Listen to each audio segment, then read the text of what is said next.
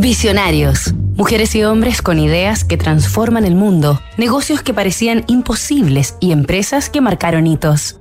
No entiendo a los que hacen lo mismo que yo hice ayer, pero como hasta ahí nomás, como viviendo en el pasado. Charlie García. La libertad creativa.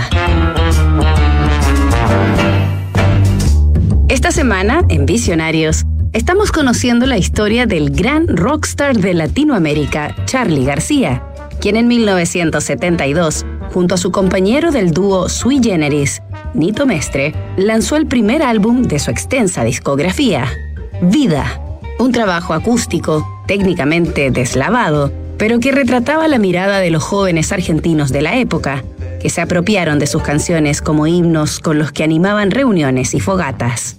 Vida vendió más de 400.000 copias en una época en que solo vendían discos artistas como Palito Ortega o Sandro. Y así fue que Charlie, con sus composiciones juveniles y su look rockero, remeció el mercado de la música en español y cambió para siempre la industria.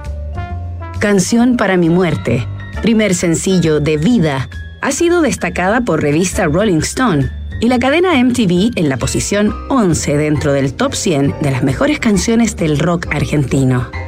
Dentro del mismo ranking, ocupa el tercer lugar Rasguña las Piedras, canción del segundo álbum de Sui Generis, Confesiones de Invierno, un disco lanzado en 1973, bastante más elaborado, progresivo y rock and rollero, en el que asoma notoriamente la admiración de García y Mestre por los Beatles.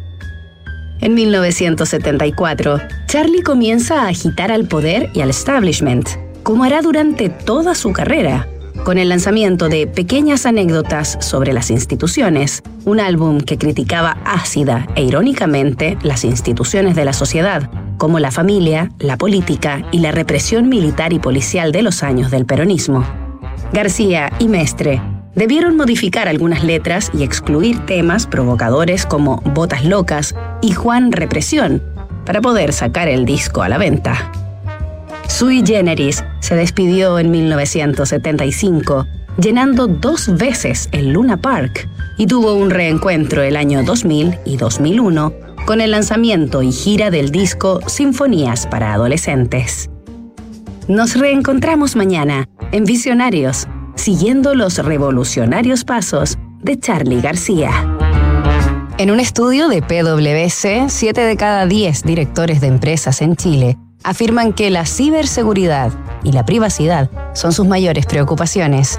En PwC Chile son expertos en tecnología, ciberseguridad, digitalización e inteligencia artificial. Visita pwc.cl.